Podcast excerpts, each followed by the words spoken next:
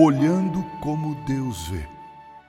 O mundo ao nosso redor é exatamente assim se o vemos com os nossos próprios olhos, ou seja, uma confusão, um emaranhado de fatos, um amontoado de eventos e acontecimentos, uma coisa difícil de ser entendida.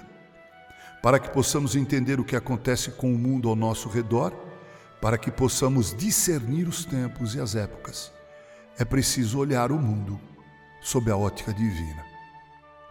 A ótica divina que podemos usar é a Bíblia, a palavra de Deus. A Bíblia são estes óculos que colocamos para ver e entender o mundo. Só há um jeito de encararmos tudo ao nosso redor, lendo a Bíblia sob a iluminação do Espírito Santo, com os corações humilhados na presença de Deus. Somente quando colocamos esses óculos, temos condições de entender que acontece ao nosso redor.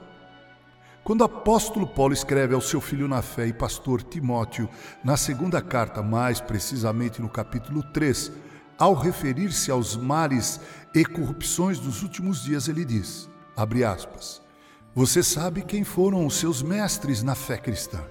E desde menino, você conhece as Escrituras sagradas, as quais lhe podem dar a sabedoria que leva à salvação por meio da fé em Cristo Jesus. Pois toda a Escritura sagrada é inspirada por Deus é útil para ensinar a verdade, condenar o erro, corrigir as faltas e ensinar a maneira certa de viver. E isso para que o servo de Deus esteja completamente preparado e pronto para fazer todo tipo de boas ações 2 Timóteo 3, 14 a 17. Ao observarmos o mundo ao nosso redor, caracterizado pelo egoísmo, avareza, orgulho, blasfêmias, falta de respeito aos pais, ingratidão, irreverência, etc., só não nos deixamos levar pelo desespero, pelo desânimo, porque temos a Bíblia em nossas mãos e ela nos ensina que esse é o curso natural de um mundo em que os homens dizem em seus próprios corações e vivem como tal, não a Deus.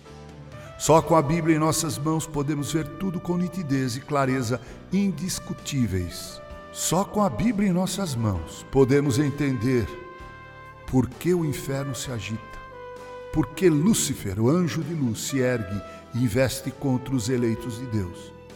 É exatamente nos últimos dias que ele estará mais à vontade para poder agir assim livremente e de forma voraz. Ainda bem que lemos nas Escrituras que Deus abreviou esses dias, poupando os próprios escolhidos. Olhe o mundo pela palavra de Deus. Com carinho, Reverendo Mauro Sérgio Aiello.